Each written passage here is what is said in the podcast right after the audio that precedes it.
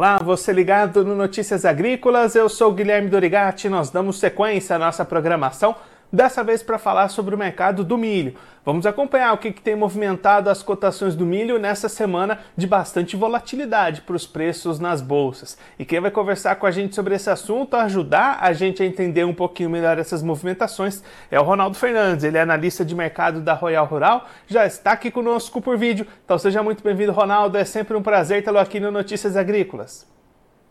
Boa tarde, Guilherme. Prazer é meu. Obrigado. Ronaldo, essa semana vamos começar olhando lá para a Bolsa de Chicago, uma semana bastante movimentada, né? Os preços subiram bastante na terça e na quarta, quinta e sexta recuaram novamente. O que, que movimentou esses preços do milho nessa semana de altos e baixos? Falar de milho agora tem que ser especialista militar, viu, Guilherme? A gente tem que acompanhar mais desdobramento de guerra, uh, o que, que pode vir de avanços na guerra do que de fato no mercado do milho. Mas, no entanto, todo esse receio com a guerra Rússia e Ucrânia é porque cria medo se vai ter milho suficiente para cumprir o programa de exportação global que o FDA tem colocado, o nosso USDA, como a gente chama no Brasil. É interessante a gente olhar para uns números e entender a divisão das temporadas. O Brasil e a Argentina estão tá vivendo a temporada 2023, porque o nosso período vai de março até fevereiro.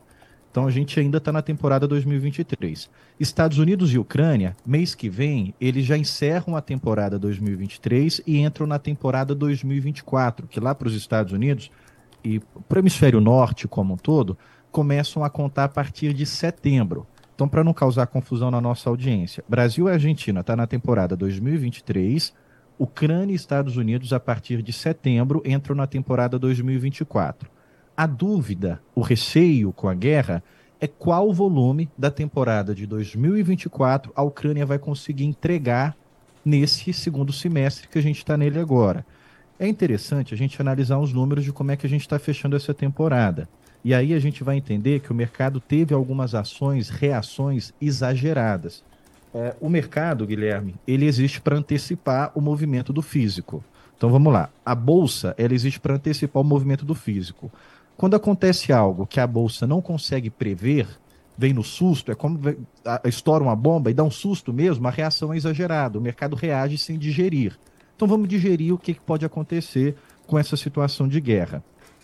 Olhando para a temporada que a gente está agora, 2023, os Estados Unidos têm um programa para completar de 42 milhões de toneladas. Eles já venderam 39, então falta muito pouco para encerrar.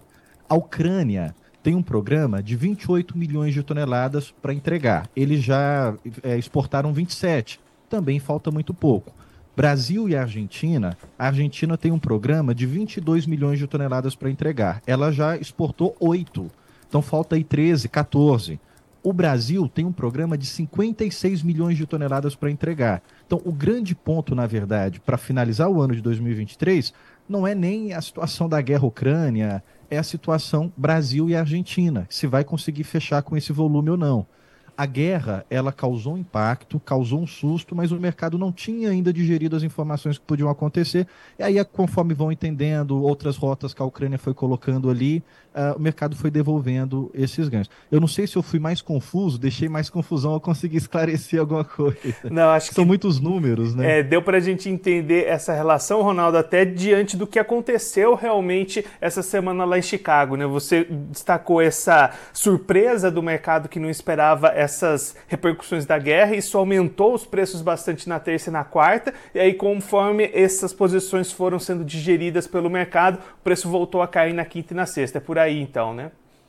É nesse sentido que o mercado foi entendendo que a Ucrânia ela já ia reduzir o seu, o seu volume de exportação entregue, primeiro, para a gente deixar claro o que estava programado para a Ucrânia entregar na temporada de 2023, ela já entregou praticamente. Então faltava um mês ali para ela encerrar esse, esse período.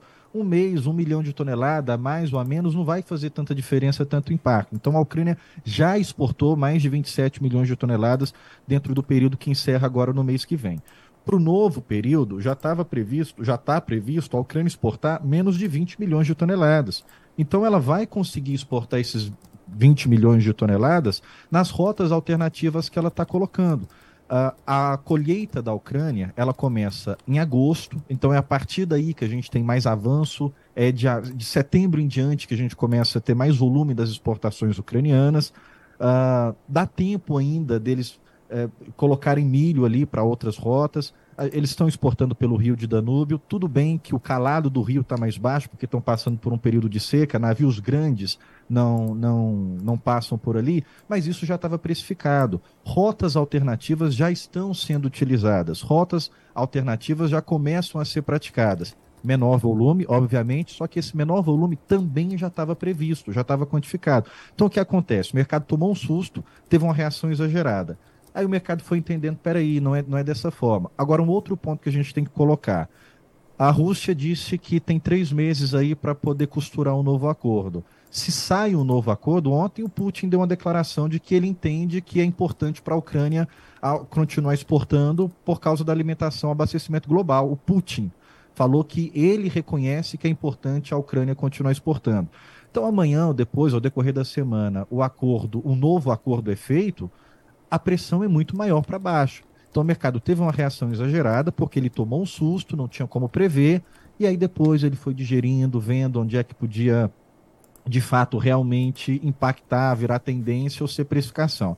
A gente costumou, os dois dias de alta forte, a gente dizendo, olha, nós não acreditamos que isso é tendência, a gente acredita que isso é precificação. E nós ouvimos de muitos parceiros, Ronaldo, mas vocês estão muito pessimistas. Eu falei, não, a gente não pode vislumbrar com a alta, a gente não está pessimista. Chicago, ali para dezembro, ele tinha uma resistência muito forte a 5,4 bushels. Então ele dificilmente conseguiu romper essa, essa, essa resistência. Logo depois voltou. Agora a gente está falando de Chicago a 5,34. Então está respeitando os fundamentos, está respeitando resistência, está respeitando suporte. Então é difícil da gente acreditar que a tendência mudaria por causa dessa, dessa ação que o mercado já não tem como novidade. Então nós acreditamos aqui, Guilherme, que o Brasil é muito mais relevante agora no que vai entregar de exportação do que a Ucrânia. A gente tem que acompanhar como é que está o apetite do milho brasileiro, é muito mais importante agora, e sobretudo a condição das lavouras dos Estados Unidos. Um ponto interessante aqui para eu te devolver. Se você pega o relatório do FDA, oferta e demanda, nos últimos cinco anos, ele sempre tem colocado Ucrânia e Argentina responsáveis por cerca de 30% da exportação mundial e o Brasil e os Estados Unidos responsável por cerca de 55%. Sempre quebra na Argentina, quebra na Ucrânia, quebra no Brasil, nos Estados Unidos. A correlação tem, tem sido sempre essa: Ucrânia e Argentina, 30%, cerca de 30%, Brasil e Estados Unidos, cerca de 55%, sempre caminhando próximo a esse valor. Então, o que eles estão fazendo, é o recado que o FDA está fazendo, ó, quebrou a Ucrânia, quebrou a Argentina, mas os Estados Unidos e o Brasil estão tá recompensando a guerra ela é importante a gente monitorar, ela não está finalizada, pode vir novos movimentos, mas o que eu estou querendo dizer aqui é que a gente acredita que esses movimentos são mais pontuais do que tendência. E nos movimentos de alta, cria oportunidade para vender, né? E aí, Ronaldo, trazendo isso agora para a realidade do produtor aqui no Brasil, como é que tudo isso pode impactar o mercado aqui diante dessa colheita avançando que a gente tem, expectativas muito altas de produção? Como é que o produtor que está colhendo a sua safra nesse momento deve se posicionar diante de todos esses cenários que a gente comentou? A colheita no Mato Grosso, essa semana para a semana que vem, já caminha para finalização. Colheita no Goiás já caminha aí para o seu pico de 50% colhido. O sul e o sudeste, nordeste, norte também já colhendo bastante. É o sul e o sudeste que uh, chega mais tarde. Naturalmente, isso acontece todo ano. Nós acreditamos que no centro vai ter um descolamento de praças agora, os preços não devem mais seguir acompanhando, que subir num lugar vai cair no outro. É natural quando, quando a colheita começa a ter essa, esse distanciamento. Isso vai impactar no frete, obviamente. Uh, Mato Grosso, Goiás pode ter um arrefecimento de frete, um frete mais reduzido. No entanto, uh, com esses movimentos de Chicago, melhora bastante a nossa paridade de exportação.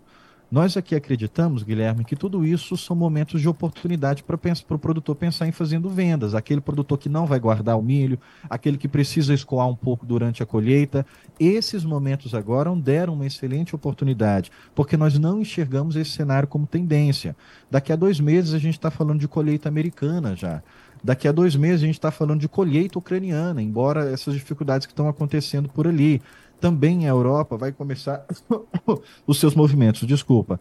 Então, é, essa, é, esses impactos, eles causam melhora nos preços, a colheita passando do centro-oeste agora deve arrefecer um pouco o frete e o sul entrando com maior volume também deve impactar para segurar novas altas. Então a gente acredita que agora, é, essas duas semanas que passaram, essa semana que encerra, é semana dos preços começarem a perder força de novo. Sobretudo por causa da paridade de exportação que já encerra a semana perdendo valor, né? Então é olhar para as oportunidades e não ficar apegado, acreditar que vai subir toda hora e, e fazendo média, né? E Ronaldo, você comentou agora há pouco nessa questão das 50 milhões de toneladas para o Brasil exportar. Como é que está o avanço desses embarques? A gente vem acompanhando os números abaixo do ano passado. O junho fechou acima, julho já voltou a ficar atrás do ano anterior. Como é que está esse apetite, essa logística para o Brasil conseguir efetivamente exportar essas 50 milhões de toneladas?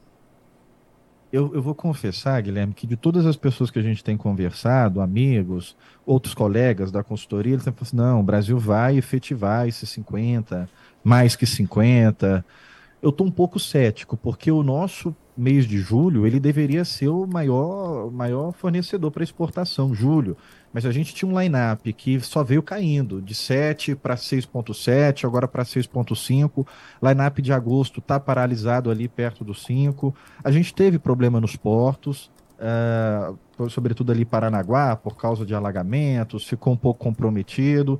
Uh, pelo que nós temos apurado, é, o que nós temos escutado dos bastidores de, de embarques de portos é que está fluindo que vai atrasar alguma coisa de lançamento. Então a gente pode demorar a ver o governo, o SESEX, colocar ali volumes. A gente sabe que o Brasil, quem trabalhou com exportação, é, é, é, conhecedor disso, que o Brasil ele tem um certo delay. Às vezes um volume que saiu em julho, ele só entra no mês que vem lá nas exportações oficiais da Secretaria de Exportação. Infelizmente isso é normal de acontecer. Então eu imagino que esse ano a gente pode ter mais atrasos. É, o nosso número aqui para as exportações estão abaixo dos 50, mas muito próximo, na casa de 47, 48 milhões de toneladas. Só que agora, com esse volume de julho atrasado, tem colocado na gente receio de que o Brasil não exporte tudo isso. Sobretudo por causa da competição que a gente vai entrar agora com os Estados Unidos. Né? A China ela se tornou nosso maior comprador de 2023, uh, ah, um dos nossos maiores compradores de 2023. Ano passado, até esse período, era o Irã. Agora a gente está com Japão e China ali como os principais tomadores. O que a gente tem visto é que a China ela está esperando. Peraí, eu vou, eu vou tirar o milho, vou conseguir tirar da Ucrânia, que é onde ela tem o maior interesse, é o milho ucraniano. Se não, tem Brasil e Estados Unidos ali. Então agora é o momento que os compradores estão assistindo quem vai entregar o milho mais barato. Então esse é o meu receio de que a gente não consiga exportar esses 50 milhões por causa da concorrência com os outros países que a gente entra a partir de agora. E aí, Ronaldo, seria um movimento de mais baixa para os preços aqui no Brasil, né? A gente já tem essas cotações bastante pressionadas com a grande produção e se as exportações não acontecerem como está esperado, vai ter mais quedas pela frente. A única esperança que nós vimos agora para poder elevar os preços é de fato as exportações. Se a exportação não aquecer, uma coisa que é interessante a gente observar esse ano a concorrência do milho com sorgo. Aumentou muito a oferta de sorgo esse ano. E a gente estava falando, Guilherme, aqui na Royal, que o nosso consumo interno ia ficar em torno de 80 milhões de toneladas. Essa semana a gente passou revendo esse número, porque nada, nada, 3 milhões vai cair pelo uso do sorgo. Então está tendo muita substituição. Então, infelizmente, a gente ainda não enxergou o fundo para o preço do milho. Ele lateralizou. Entre altas e baixas que a gente teve nessa semana, se você pegar as duas semanas, o que tem acontecido, na verdade, é o milho andando de lado. O que ele ganha num dia perde no outro, porque o mercado está muito escuro, muito sem saber. Normalmente, esse período nosso, de julho até agosto, Uh, porque agosto ele já começa a precificar a entrada da colheita americana, é um momento de maior volatilidade. A gente costuma falar para quem opera em bolsa, não entre. De julho a agosto, até um pouquinho de junho ali, não entre, porque é loucura, os preços ficam muito escuros, porque esse é o momento que o mercado define a tendência do segundo semestre. É agora que é feita a tendência do segundo semestre. Então, como o, o milho caiu muito, lateralizou nas últimas semanas e o nosso receio é que ele possa voltar a cair por causa dessas situações do, dos portos brasileiros, da logística brasileira, da oferta brasileira. Então, eu, se eu tivesse uh, milho agora, eu seria vendedor, até de tela ainda, mas com muita cautela. Eu não estou fazendo sugestão, nem posso fazer sugestão, falando que a, a minha, a, minha, a minha posição para proteção seria como, como venda, mas é, com receio, porque a única esperança que nós temos agora para o milho seriam as exportações e não tão na velocidade que a gente acreditava que poderia estar. Tá. É porque o mercado internacional está esperando ver se, o que, que vai ser decidido, definido da lavoura americana. E normalmente essa definição ela vem no relatório de agosto do SDA, né? Então é, é, daqui até agosto é isso, é esse movimento lateralizado, esse vai e vem, guerra pontual, mas é sem tendência. A tendência vai ser definida com o relatório de agosto e infelizmente, hoje a perspectiva é de voltar para cair, para baixa. Ronaldo, muito obrigado pela sua participação, por ajudar a gente a entender todo esse cenário, essas movimentações dos preços. Se você quiser deixar mais algum recado ou destacar mais algum ponto para quem está acompanhando a gente, pode ficar à vontade. Guilherme, eu que agradeço. Uh, espero que a gente tenha contribuído, porque às vezes são muitas informações que a gente vai jogando e às vezes causa mais confusão. É, Para quem quer discutir mais, bater papo, procura a gente lá no, no nosso Instagram, royal.rural. Às vezes eu jogo as, as, informações aqui de uma forma muito rápida, pode causar confusão. Lá a gente bate um papo com calma, com mais tempo e pode discordar também. a, a, a discordar é super respeitoso e agrega. Então eu quero convidar o pessoal para seguir a gente, royal.rural, e agradecer. Obrigado. Ronaldo, mais uma vez, muito obrigado. A gente deixa aqui o convite para você voltar mais vezes, a gente seguir acompanhando essas movimentações do mercado. Um abraço, até a próxima. Até a próxima. Esse, o Ronaldo Fernandes, ele que é analista de mercado da Royal Rural, conversou com a gente para mostrar um pouquinho o que, que movimentou os preços do milho nessa semana. Uma semana de bastante volatilidade, recebendo impactos e reflexos das ações lá no leste europeu, na guerra entre Rússia e Ucrânia. Os conflitos se acirraram nessa semana, os preços responderam subindo bastante na terça e na quarta, mas aí o Ronaldo explicando que conforme o mercado foi digerindo essas informações, foi entendendo entendendo um pouco melhor os impactos ou não impactos de tudo isso na conjuntura internacional, aí os preços voltaram para baixo e registraram grandes quedas na quinta e também nesta sexta-feira. E aí para o produtor brasileiro, Ronaldo destacando que o cenário não é positivo. As, as trabalhos de colheita seguem avançando e a expectativa é de manutenção na pressão negativa. O Ronaldo até destacou aqui que possivelmente a gente ainda não enxergou o fundo do poço para os preços do milho aqui no Brasil e aquela esperança que existia para as cotações brasileiras, que a gente já vem acompanhando nas nossas últimas conversas de mercado aqui no Notícias Agrícolas, que seriam as exportações, projetadas na casa de 50 milhões de toneladas, estão registrando atraso, dificuldades para embarque nos portos. Aí o Ronaldo já destacando que se essas exportações não chegarem nesses patamares que eram esperados, a gente pode ter uma nova derrocada das cotações aqui no mercado brasileiro.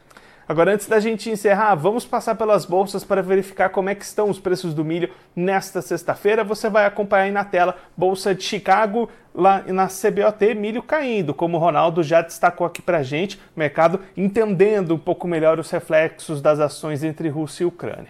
Contrato setembro 23, valendo 5 dólares e 25 centos o bushel, queda de 12 pontos. Dezembro 23, valendo 5 dólares e 34 centos o bushel, queda de 12,25 pontos. Março 24, valendo 5 dólares e 45 centos o bushel, queda de 12 pontos. E o maio 24 também caindo 12 pontos, sendo cotado a 5 dólares e 51 centos o bushel. Agora a Bolsa Brasileira B3, cotações acompanhando o internacional e também recuando aqui no Brasil. Contrato setembro 23 valendo R$ 56,52 a saca, queda de 1,96%. O novembro 23 vale R$ 60,30 a saca, queda de 1,24%. Janeiro 24 vale R$ 63,70 a saca, queda de 1,24%. E o março 24 vale R$ 67,17 a saca, queda de 1,37%. Agora, antes da gente encerrar, também um recado importante para você. A votação da premiação da melhor história de um agricultor entrou na sua reta final. As cinco finalistas já foram escolhidas e agora cabe a você eleger e escolher quem vai ser a grande campeã da temporada de 2023. Para isso é muito fácil, é só acessar o site do Notícias Agrícolas ou colocar a, a câmera do seu celular no QR Code que está aparecendo aí na tela. Assim você já vai direto para a página da votação, consegue assistir as cinco histórias e escolher qual delas, na sua opinião, é a melhor história de uma agricultora. A grande campeã vai ser conhecida no próximo dia 28 de julho, uma live especial aqui no Notícias Agrícolas com a presença das cinco finalistas e a revelação de quem vai ser a grande campeã nesse ano de 2023.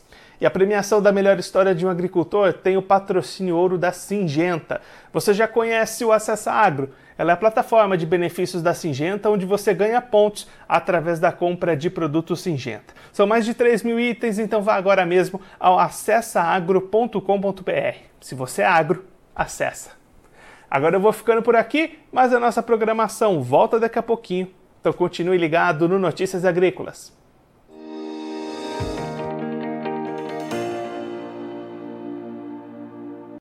Participe das nossas mídias sociais no Facebook Notícias Agrícolas, no Instagram arroba Notícias Agrícolas e em nosso Twitter arroba Noteagri. E para assistir todos os vídeos, se inscreva no YouTube, na Twitch, no Notícias Agrícolas Oficial.